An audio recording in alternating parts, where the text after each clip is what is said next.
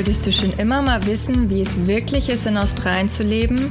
Dann bist du hier genau richtig. Willkommen zu Alles Koala, dem Podcast rund um das Leben am anderen Ende der Welt. Wir freuen uns, dass du mit dabei bist. Hey Bibi. Hi Linda.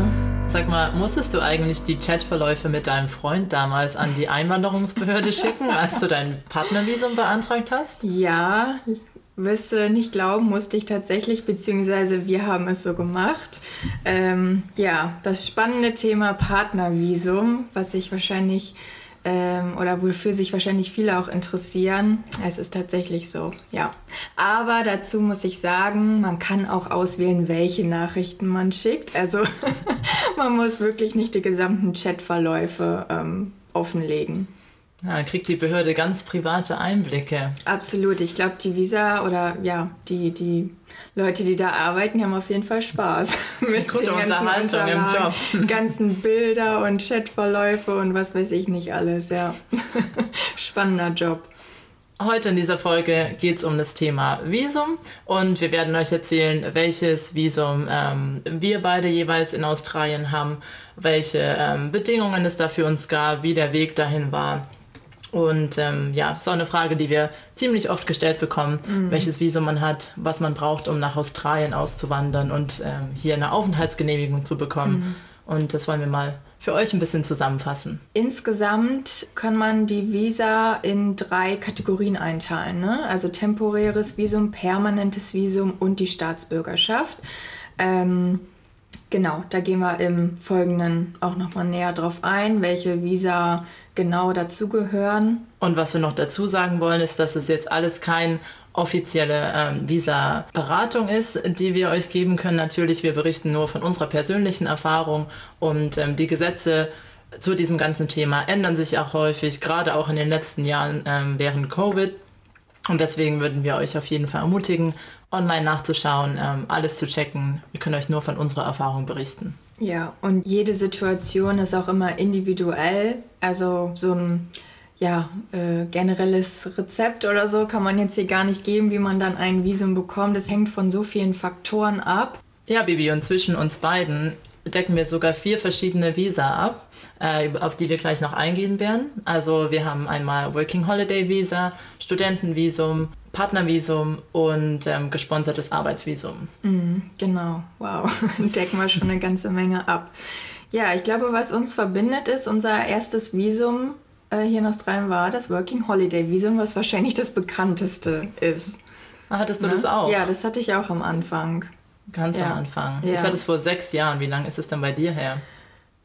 Bei mir war es 2019. Ja. Da bin ich auch mit dem Visum hierher gekommen. Ähm, also Working Holiday Visum ne, ist äh, die Kategorie 417. Also die Visa werden ja in verschiedene ähm, Nummern eingeteilt. Das ist das 417. Und das Working Holiday Visum gilt insgesamt erstmal für ein Jahr und hat die Voraussetzung, dass man maximal ein halbes Jahr für einen Arbeitgeber tätig werden darf. Also man kann dann insgesamt theoretisch, also Maximum für zwei Arbeitgeber arbeiten und man kann das Visum beantragen, bis man, ich glaube, die haben das hochgesetzt, das Alter, oder? Bis man 32 ist oder 30? Ich glaube, sie haben es gerade geändert auf, äh, früher war es 30, vielleicht haben sie es jetzt mhm. hochgesetzt. Aber mit den zwei Arbeitgebern, du meinst, wenn man bei jedem Arbeitgeber sechs Monate arbeiten will, oder? Genau, ja. ja. Weil angenommen, man will in zehn verschiedenen Cafés arbeiten, mhm, dann geht das auch. Das geht auch, genau, ja. Ja, ähm, und wenn man Farmarbeit macht, was ja auch wichtig für die australische äh, Wirtschaft hier ist, dann kann man auch das Working Holiday Visum verlängern auf ein zweites Jahr. Genau. Ja. Dazu kommt jetzt noch, dass, äh, und das muss man im Detail, wie gesagt, nachgucken, aber seit äh, Corona haben sich da schon die Regeln geändert. Also es gab da noch sogenannte Covid-Visa, mhm. wo man ähm, länger im Land bleiben darf, auch mit einem Working Holiday-Visum.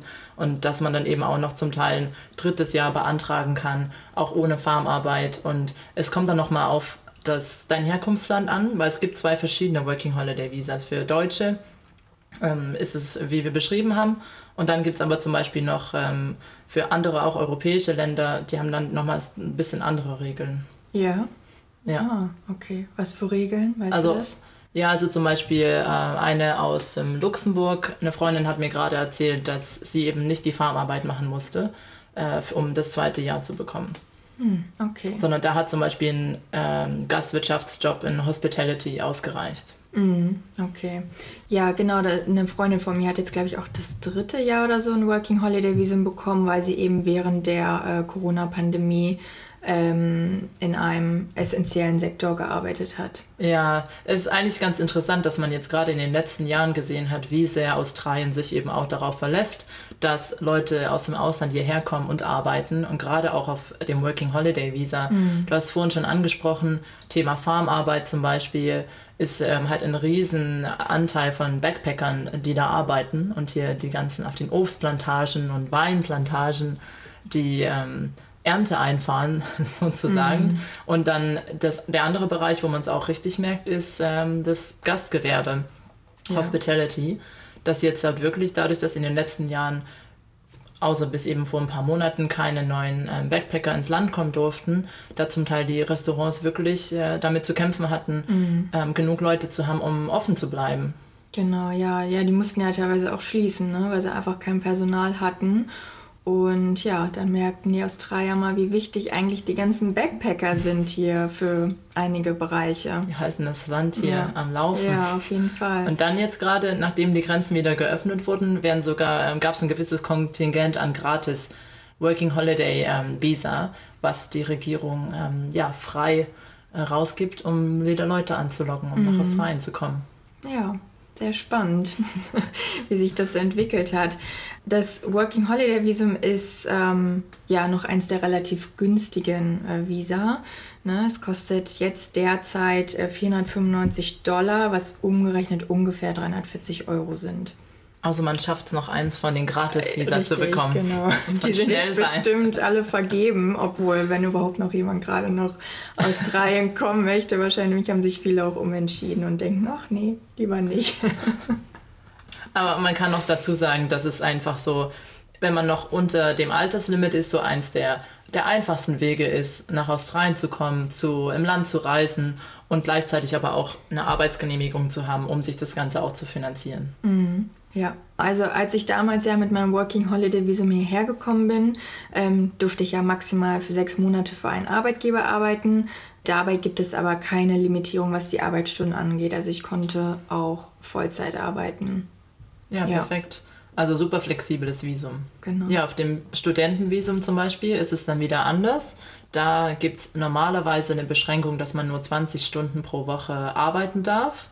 Und ist aber wieder auch was, was jetzt in den letzten Jahren wegen ähm, Covid aufgehoben wurde. Also da dürfen die Leute auf dem Studentenvisum gerade Vollzeit arbeiten, also ähm, bis zu 40 Stunden oder sogar mehr, da bin ich mir nicht sicher, aber auf jeden Fall mehr als die 20 Stunden, mhm. eben um die Sektoren zu füllen, was wir vorhin gesagt haben, wo ähm, gerade Arbeiter gebraucht werden.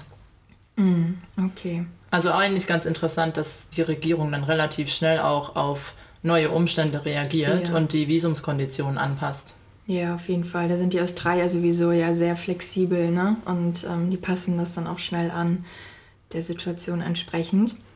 Ja, Linda, warst du denn eigentlich so ein richtiger Backpacker auf deinem Working Holiday Visum?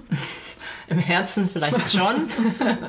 Aber äh, ja, ich habe es ein bisschen anders gemacht und ich habe das Working Holiday Visum damals äh, tatsächlich dazu benutzt, um hier ein Praktikum in einem Unternehmen zu machen weil ich wollte dann noch weiter äh, auch Berufserfahrung sammeln zwischen meinem Bachelor- und meinem Masterstudium.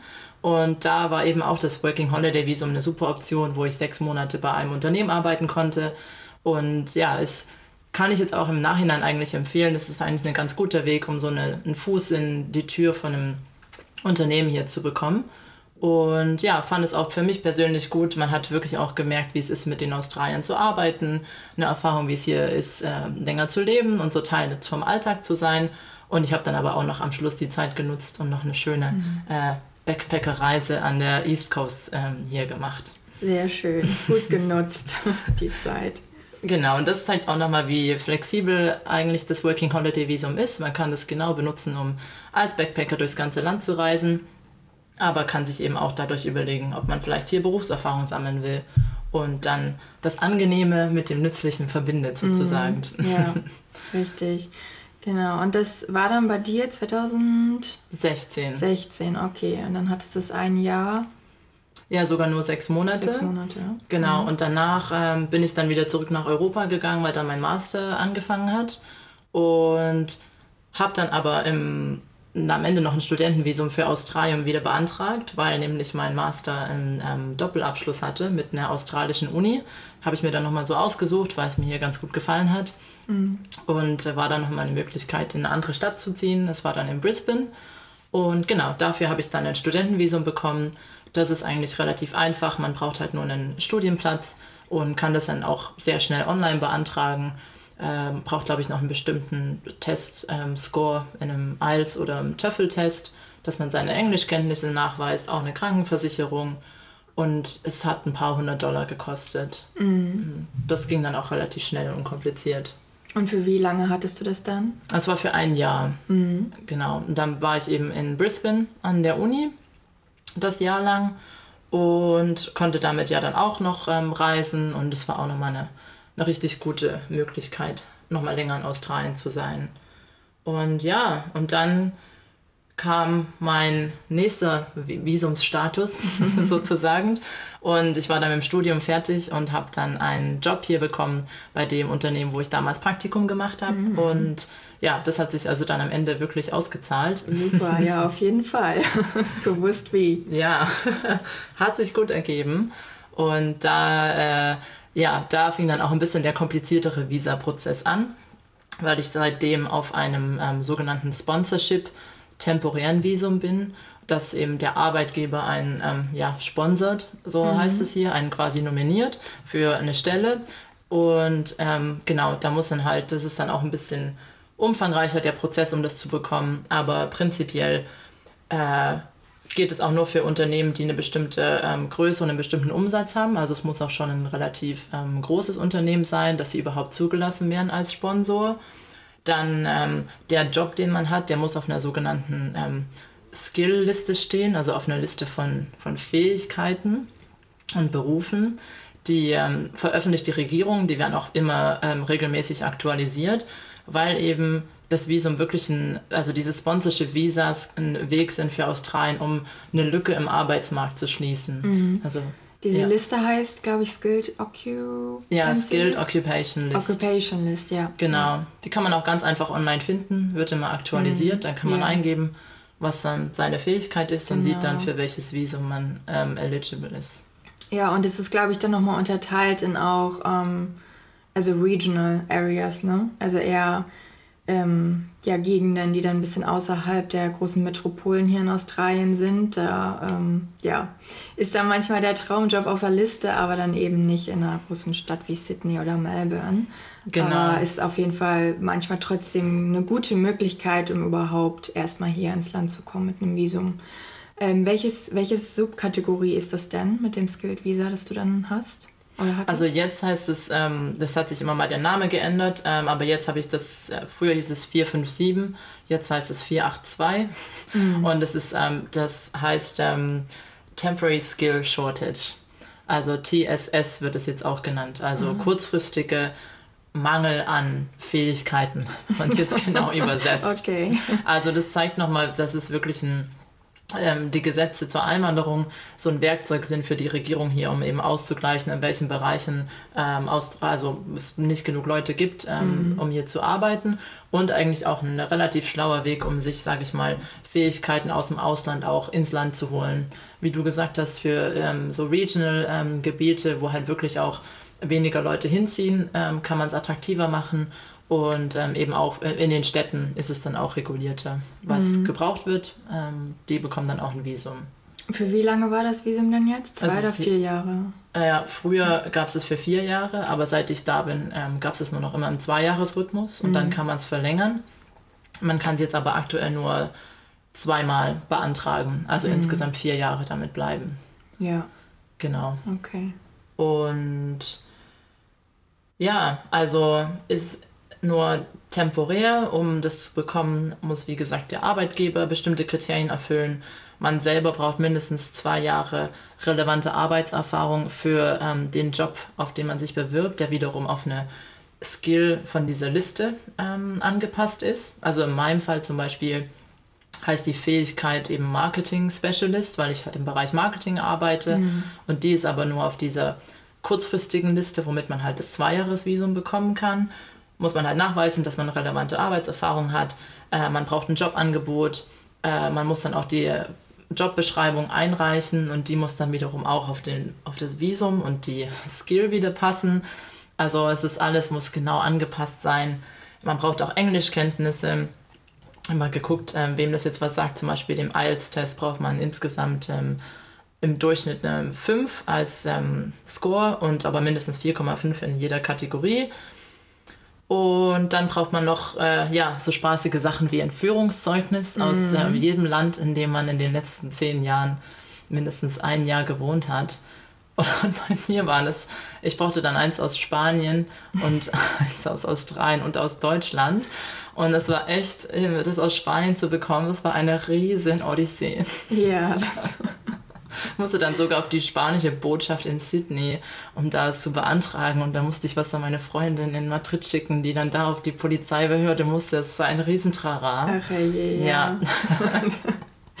also wenn man in Australien bleiben möchte, dann äh, muss man sich schon ordentlich ins Zeug legen. Ne? Die machen es eigentlich ja. ganz so einfach. Bisschen der Bürokratie hängt da schon dran.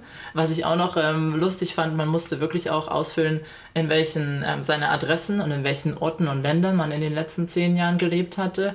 Bei mir waren es dann halt auch relativ viele, weil ich öfter umgezogen bin. Und eben auch alle Reisen ja, in den ist, letzten zehn ja, Jahren. war bei mir genau das, genau das Gleiche mit dem Partnervisum. Ja. Das muss man erstmal Da muss man erstmal überlegen, wo war ich denn überhaupt im Urlaub die letzten ja. zehn Jahre, ne? Ja. Ja. Mit also den genauen Daten. schreibt man sich ja nicht auf. Genau, und wenn man dann alles zusammen hat, also in meinem Fall habe ich dann auch Hilfe gehabt von einer Visa-Agentur, äh, mit der äh, mein Arbeitgeber zusammenarbeitet. Praktisch, ja.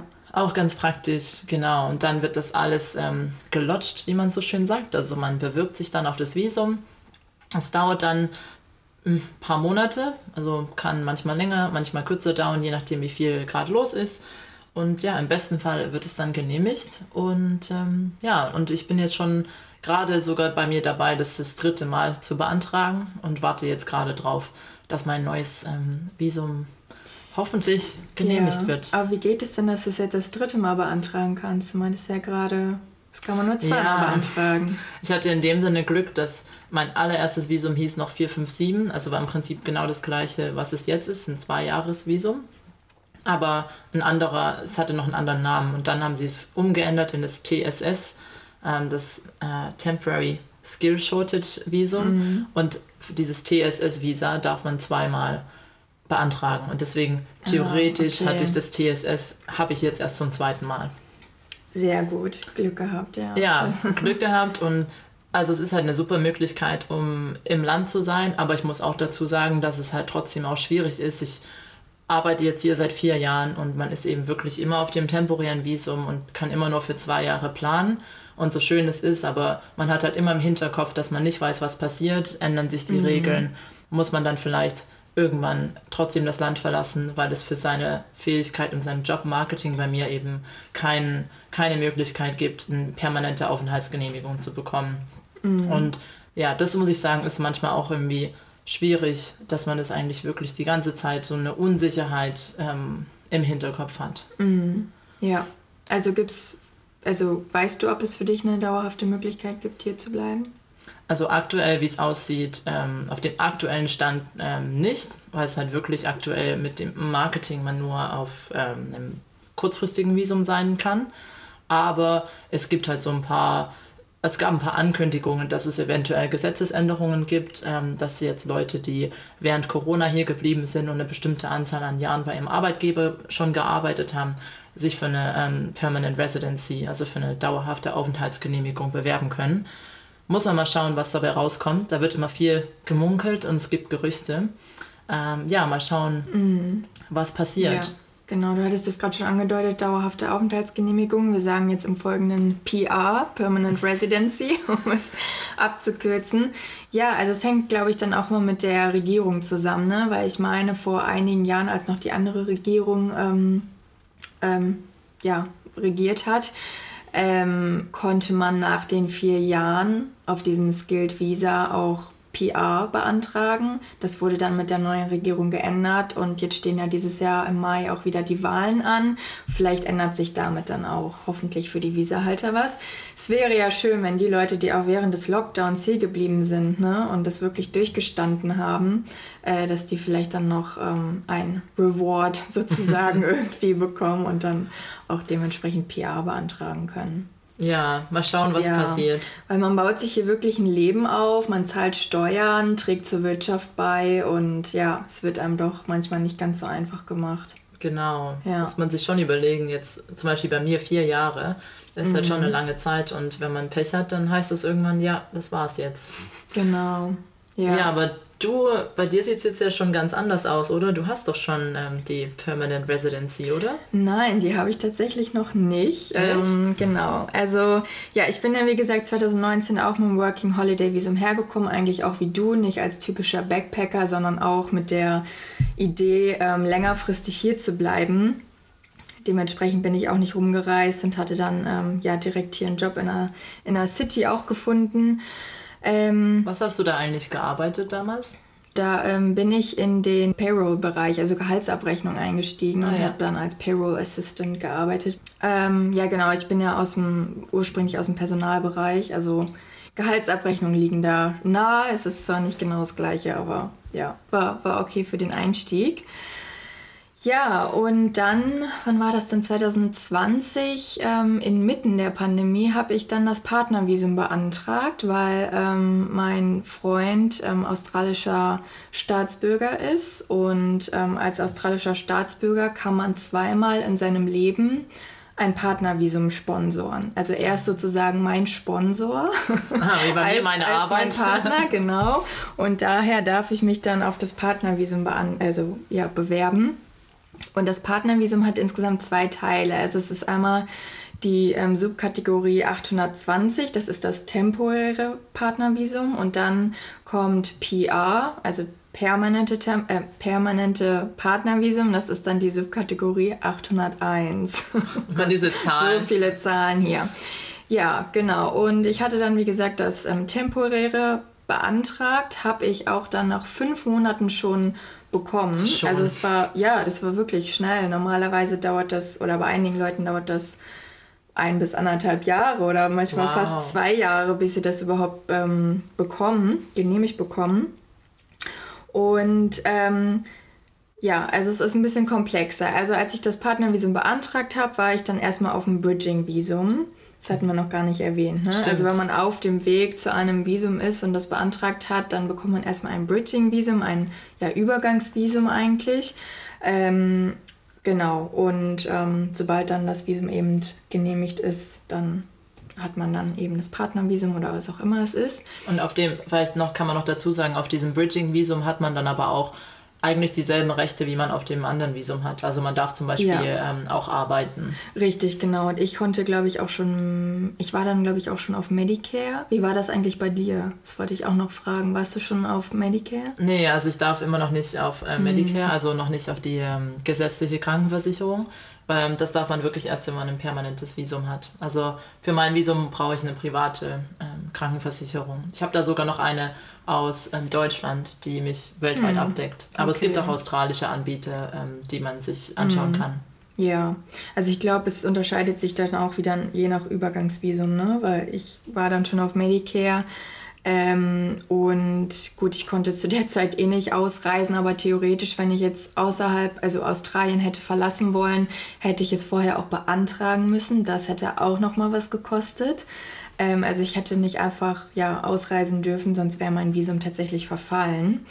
Ähm, also ja, das ist schon ganz das, schön strikt hier alles. Das heißt sogar, ich habe es auch gerade nachgeschaut, nämlich weil man das normale Bridging Visa heißt Bridging Visa A Und um genau, auszureisen, muss man dann das Bridging Visa B beantragen. Mhm. Und es kostet sogar ein paar hundert Dollar. Ja, ich glaube 165 Dollar oder so war das. Ja, ne? ich ja. glaube, jetzt haben sie es nochmal erhöht, weil ich mhm. brauche das eventuell bald, um nach Europa zu gehen und wiederzukommen. Mhm, okay, ja. Also da auf jeden Fall sicher gehen, dass es genehmigt ja. wird, bevor man ausreist. Sonst war alles für die Katz.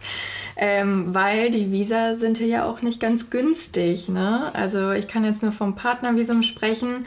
Die aktuellen Kosten, die aber zum Glück für das temporäre und das permanente Visum gelten, äh, liegt bei 7.850 Dollar, was ungefähr 5.360 Euro sind, was noch nicht mal Kost, die Kosten betrifft, die noch on top kommen. Für Übersetzung, gegebenenfalls einen Visa-Agenten, für irgendwelche Unterlagen, für ähm, Führungszeugnisse und so weiter und so fort.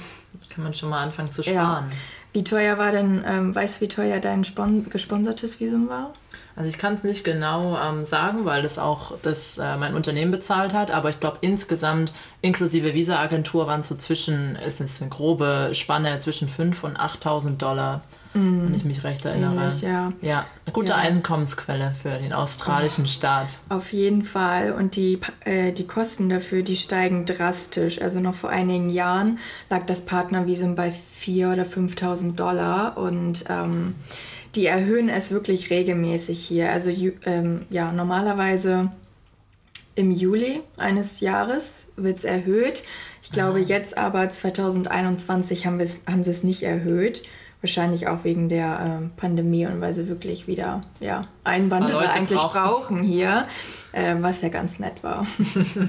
naja, auf jeden Fall, ähm, ja, das temporäre Partnervisum habe ich jetzt und ähm, jetzt nach, also nach zwei Jahren ab Beantragung des temporären Visums kann ich dann das permanente beantragen. Also das ist dann jetzt bei mir im Juni 2022 soweit. Dann kann ich das permanente beantragen. Vorher geht es noch nicht. Ach so. Ähm, und es gibt ganz viele verschiedene, ähm, ja, oder noch weitere Umstände, wie man dann vielleicht auch einen Doppelgrant bekommen kann, also wo man dann beide, das temporäre und PR, direkt bekommt. Da muss man dann, glaube ich, irgendwie schon drei Jahre oder so zusammen gewesen sein, also in der Beziehung. Ähm, oder irgendwie, wenn noch ein Kind mit im Spiel ist, dann kann es auch schneller gehen. Aber jetzt in meinem Fall äh, muss ich zwei Jahre warten ab der ersten Beantragung. Und das heißt, dementsprechend werde ich jetzt hoffentlich in diesem Jahr mein PR endlich bekommen.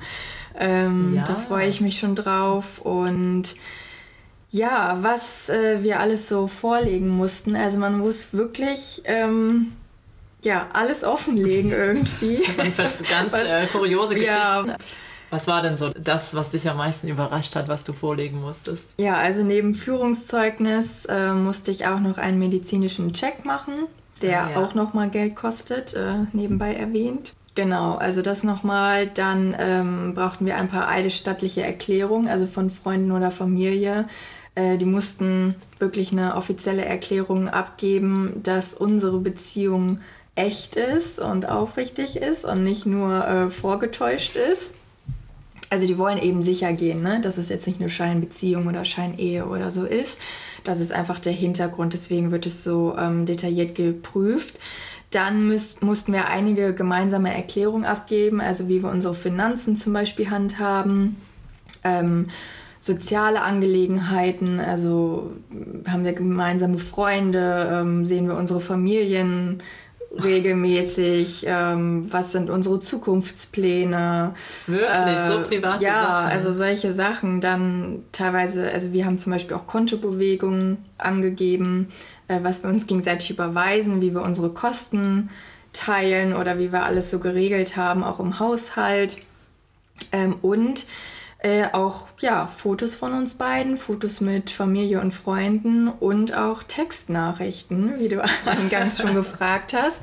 Ähm, da kann man zum Glück dann, wie gesagt, ausgewählte Nachrichten offenlegen und jetzt nicht gesamte Chatverläufe. Also das geht dann wirklich zu sehr ins Private, aber es ist schon ähm, ein sehr anstrengender Prozess, wo man sich manchmal fragt, okay, muss man das jetzt wirklich ja, angeben oder nicht. Aber es gibt auch wirklich unterschiedliche ähm, Herangehensweisen. Also wir haben zum Beispiel die Textnachrichten angegeben. Ich kenne aber auch Leute, die haben wirklich keine Textnachrichten angegeben. Manche machen aber wirklich auch schon PowerPoint-Präsentation ähm, mit äh, wahrscheinlich noch Musik hinterlegt und Special Effects, wo sie dann irgendwie Fotos zusammenschneiden und Timelines und was weiß ich nicht alles. Also ich bin zum Beispiel auch in einer Facebook-Gruppe ähm, zum Thema Partnervisum und was da teilweise so für Informationen ausgetauscht werden, da denke ich schon so, oh okay, so, so professionell muss man es jetzt auch nicht aufziehen. Ich glaube, es reicht, wenn man da wirklich einfach ähm, ja, fundierte Infos offenlegt, aber man muss jetzt auch kein Ding draus machen. es muss ja. jetzt kein Design Award gewinnen oder sowas. Ja, ich frage mich wirklich, wie das abläuft, wenn dann da die, ja, die Agenten von der Regierung da sitzen und die Bewerbungen durchschauen. Also mm. ist doch bestimmt, ich würde mich, glaube ich, fühlen wie im Kino, diese ja. ganzen Geschichten von ähm, Menschen zu lesen. Ja, also auf jeden Fall irgendwie eine ganz kuriose, aber auch witzige und komische Geschichte zugleich. Also ich weiß noch, als ich mein ähm, temporäres Visum beantragt habe. Ich ähm, habe wirklich Vollzeit einen Monat dran gesessen. Einen ganzen Monat, um alles zu sammeln, um die ganzen Nachrichten durchzugehen, die ähm, Erklärung irgendwie zu schreiben und so weiter und so fort. Und ähm, genau, man muss eben auch nachweisen können, zum Beispiel, wenn man jetzt ähm, getrennt war für einen gewissen Zeitraum, dass man halt regelmäßig im Kontakt war. Manche, die legen dann auch ihre ganzen Anrufe, ähm, also die Verbindung ähm, ja. der Anrufe offen oder Skype-Calls oder sowas. Ne? Das äh, dokumentieren ja. die wirklich alles. Das haben wir zum Beispiel jetzt nicht gemacht. Ähm, Aber gut, auch wenn es ja. ein bisschen absurd klingt, ist es auf der anderen Seite halt auch ansonsten ziemlich anfällig für Betrug. Ne? Also mhm. so ist es schon eine Art, auch irgendwie sicher zu gehen, dass es eine echte, sage ich mal, Beziehung ist und man es ein bisschen versuchen kann zu unterscheiden von ähm, ja, Leuten, die vielleicht versuchen, einfach nur ein Visum zu bekommen. Ja, richtig. Also es ist auf jeden Fall ein intensiver Prozess, es bedarf viel Arbeit und äh, Bürokratie und Vorbereitung. Jetzt für das PR, also für PR, ähm, muss ich jetzt oder müssen wir jetzt eigentlich nochmal genau das Gleiche machen. Wir müssen nochmal ähm, weitere Nachweise vorlegen seit, der letzten, seit den letzten Dokumenten. Ähm, nochmal eine stattliche Erklärung, ich glaube auch nochmal Führungszeugnisse, nochmal die gemeinsame Erklärung, Fotos, Texte und so nachweisen. Und ähm, ja, dann geht es aber hoffentlich relativ schnell, bis es dann fragen, erledigt lange, ist. Weißt du, wie lange das dann nochmal dauert? Also dadurch, dass ich ja dann jetzt im Juni zwei Jahre schon rum habe, dürfte es eigentlich relativ schnell gehen. Ähm, ja, ich hoffe, wie gesagt, noch in diesem Jahr. Und du hast jetzt, es klang jetzt schon so durch, dass du dich dann echt lange hingesetzt hast und ähm, das alles zusammengesucht hast. Hattet ihr euch auch überlegt, einen Agenten zu nehmen, also eine mhm. Visa-Agentur? Ähm, ja, also das machen auch wirklich viele für ein Partnervisum. Ich finde aber, es ist wirklich nicht erforderlich. Also ich habe auch von ja, ein paar Leuten gehört, die einen Agenten hatten. Das ist wirklich eigentlich gar nicht so. Ähm, so viel weiterhilft. Die geben so ein paar Tipps, aber letztendlich muss man trotzdem alles selber schreiben. Die korrigieren die Texte vielleicht nochmal oder geben ein paar Tipps. Aber ähm, das kann man auf jeden Fall ganz, also super auch alleine machen. Ähm, man muss halt nur die Zeit haben. Und wenn man sich dann, wie gesagt, in diesen Facebook-Gruppen oder so nochmal umhört, da werden auch sehr, sehr gute Tipps gegeben. Es ist sehr, sehr hilfreich, sich da auszutauschen. Manche, die stellen auch wirklich ihre Checklisten und so online, also total professionell alles. Und dann kriegt man das wirklich gut alleine hin. Also ja, wenn die Beziehung echt ist, ich glaube, dann klappt das auf jeden Fall ganz gut. Das ist ein ähm, guter Tipp. Ähm, ja. Und auch was du sagst mit den Facebook-Gruppen. Das ist dann schon, dass viele, die dann in einer ähnlichen Situation sind, sich schon gegenseitig helfen und mit Rat ja, und Tat zur Seite ja. stehen. Also es ist total schön, die feiern dann ihre, ihre Erfolgserlebnisse da und posten dann wirklich die ganze Timeline, die sie hatten und Fotos und so, was echt sehr herzerwärmend manchmal oh. sein kann, wenn man das sieht. Ja. Ähm, ja, du hast auch mit einem Agenten, hattest du ja erwähnt, ne? Also deine Firma hat ja einen Agenten und genau. die haben genau. das dann für dich alles gemanagt. Wie war denn der Aufwand für dich eigentlich? Also ich glaube schon, dass es war dadurch ein bisschen einfacher, weil ähm, ja die Agentur das dann alles im System wirklich eingegeben hat, aber die brauchten ja alle Informationen von mir. Also ich musste ja trotzdem eben wie nach Sydney zur spanischen Botschaft und da irgendwie versuchen, ein Führungszeugnis zu organisieren und ich musste trotzdem meine Reiseliste zusammenstellen. Also ich glaube im Grunde, ich musste es halt nicht in das Formular online eingeben, aber ich musste trotzdem viel bereitstellen. Jetzt ist es ein bisschen einfacher, weil ich es ja jetzt schon zum dritten Mal mache, muss mhm. ich Ihnen eigentlich nur einen abgedateten Lebenslauf zum Beispiel schicken oder meine letzten Reisen, was ich ja dank der letzten zwei Jahre, wo wir nicht aus dem Land durften, keine, mhm. keine Änderungen. Äh, und da geht es dann schon schneller und ähm, die machen das dann alles. Aber am Anfang war es trotzdem noch viel ja. Aufwand. Das stimmt. Ja, und ich finde auch zum Beispiel super, dass, also ja gut, ich weiß jetzt gar nicht, wie es in Deutschland ist, wahrscheinlich mittlerweile auch so, aber hier läuft ja alles online ab. Man hat dann einen sogenannten IMI-Account äh, beim Immigration Office und da kann man dann alle Dokumente hochladen, die ganzen Formulare oder ja, es läuft alles online ab, man füllt es einfach nur dann aus ähm, und kann dann auch den, ähm, na, den ähm, Status jederzeit abrufen und Nachrichten und so weiter abrufen, die dann da zur Verfügung gestellt werden. Ist auf jeden Fall gut, ne? Ja, und wenn das Visum dann durch ist, bekommt man es auch gar nicht mehr in den Reisepass irgendwie reingeklebt, mm, wie das mhm. jetzt ja noch ja. manchmal in anderen Ländern ist, sondern ist auch alles digital hinterlegt. Und äh, man kann dann, wenn alles gut geht, einfach damit einreisen. Genau, also es ist, ich bin immer wieder fasziniert und total positiv überrascht, wie sehr alles hier digitalisiert ist und wie einfach es einem gemacht wird. Das ist echt super. Ja. Ja, was ich jetzt zu dem Partnervisum nochmal hinzufügen kann, also äh, da fragen sich jetzt vielleicht auch einige, wie ist es denn, wenn man verheiratet ist? Das macht tatsächlich hier keinen Unterschied. Also man muss dennoch das Partnervisum beantragen, man muss genau den gleichen Prozess durchlaufen, den ich jetzt auch durchlaufe. Und ähm, ja, eine Heirat, die macht da keinen Unterschied.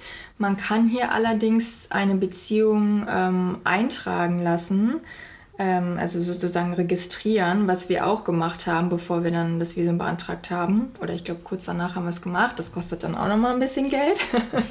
Aber es ist eigentlich wie so eine, ja, kann man sagen, eingetragene Lebenspartnerschaft. Ich glaube, das gibt es in Deutschland auch eine eingetragene ja. Partnerschaft. Genau, also das ist ähnlich hier und ähm, Genau, das kann man machen. Es ist aber wirklich nicht unbedingt erforderlich und ich glaube, das hat jetzt auch nicht unbedingt einen positiven Effekt auf, auf das Partnervisum, auf den Prozess.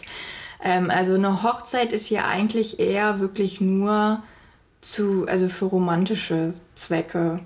Ähm, es ist ja so, dass wenn man jetzt, glaube ich, ein halbes Jahr oder ein Jahr zusammenlebt oder in einer festen Beziehung mit jemandem ist, hat man automatisch eigentlich schon die gleichen Rechte, als wenn man auch verheiratet ist, so wie in Deutschland.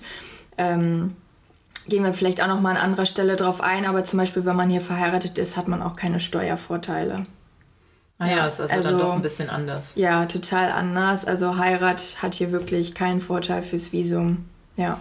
Ja, ja, interessant. Ja, also das permanente Visum ähm, ist jetzt ja wirklich auch was ähm, Langfristiges, wo man ähm, lange im Land bleiben kann, aber es gilt auch nicht für immer. Ähm, da gibt es dann auch nochmal genaue Regeln, muss man nochmal im Detail ähm, für jeden Fall spezifisch nachschauen, aber es muss man auch nach einer gewissen Zeit ähm, wieder erneuern, wenn man nochmal zum Beispiel im Ausland leben will und zurückkommen mhm. will nach Australien. Mhm. Was aber wirklich dann die dauerhafteste Lösung von allen ist, ist, dass man australischer Staatsbürger wird.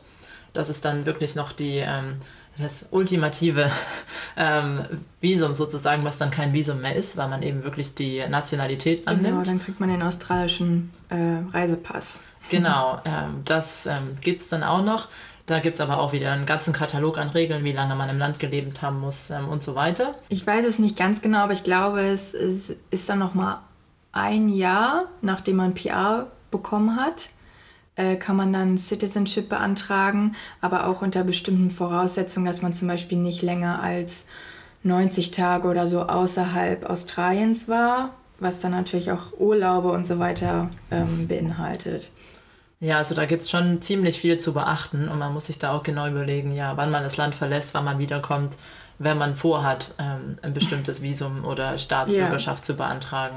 Ja, also ähm, Visa und Citizenship in Australien äh, bedarf, äh, wie sagt man auf Deutsch, Dedication. da muss man ganz also, dahinter sein. Ja, genau. Und Staatsbürgerschaft ist auch schön und gut, aber was auch noch interessant ist, dass man gerade als deutscher Staatsbürger ist es gar nicht so einfach, ähm, eine zusätzliche Staatsbürgerschaft ähm, zu bekommen. Äh, also Australien, man könnte sie hier bekommen, aber Deutschland ist, ähm, soweit ich gehört habe, nicht immer das einfachste Land, dass man seine Nationalität behalten darf. Man braucht dann, um eine zweite Staatsbürgerschaft anzunehmen, eine sogenannte Beibehaltungsgenehmigung mhm. und wo man nachweisen muss, dass man eben seine Nationalität behalten muss, dass man Deutscher bleiben möchte und seinen deutschen Pass behalten kann. Und scheinbar wird es auch immer schwieriger und mhm. dass man äh, ja. nachweisen muss, dass man mhm. weiter noch ähm, zum Beispiel Verbindungen nach Deutschland hat. Da ist dann die Frage, würde man seine deutsche Staatsbürgerschaft aufgeben, um die australische anzunehmen? Mhm. Was sind da die Vor- und Nachteile? Könnte man wahrscheinlich noch einen ganzen Roman darüber schreiben. Nochmal eine andere Folge, genau. Das steht mir auch noch bevor, denke ich mal. Also vielleicht kann ich da näher dann nochmal drauf eingehen, wenn ich diesen Prozess auch durchlebt habe. Ja, Linda, ähm, zum Abschluss haben wir ja nochmal unseren Fun Fact. Der Fun Fact des Tages ist ähm, passend zum Thema ähm, Immigration, dass wirklich in Australien 30 Prozent der Bevölkerung ähm, in einem anderen Land geboren ist. Wahnsinn, ja. Ja, also fast das, jeder Dritte ja, krass. ist im Ausland geboren. Ja. Das muss man sich mal vorstellen. Da, da sieht man dann mal wieder, wie ähm, multikulturell Australien eigentlich ist und ja, dass die Geschichte Australiens ja eigentlich auch ähm, ja, anders ist, als man vielleicht manchmal so auf dem Schirm hat, ne? Ja, zum ja. Glück haben wir da auch noch eine andere Folge dazu vorbereitet. genau, ja, auf jeden Fall super spannend. Das ist echt eine hohe Zahl. Ja, und bevor wir ähm, abschließen für heute, ähm, wie immer noch unser australisches Wort des Tages. Was ist es denn heute, Bibi? Ja, also das hat jetzt heute nicht unmittelbar was mit der Folge oder dem Thema zu tun, ähm, aber auch ein sehr gängiges Wort hier, Arvo steht für Afternoon, also Nachmittag. Ähm, ja, also wenn ihr mal Arbo hört, dann wisst ihr, es ist der Nachmittag gemeint. ja, super praktisch zu wissen. Und man ist auch schneller fertig mit dem Reden, wie bei ja. vielen von den australischen Abkürzungen. Immer Richtig. Hauptsache kurz und knackig ja. den Satz formulieren. Ein Avo in der Avo. also eine Avocado am Nachmittag. Doppelte Abkürzung ja, in einer. Genau. ja, also dann war es das mal wieder mit einer neuen Folge bei Alles Koala.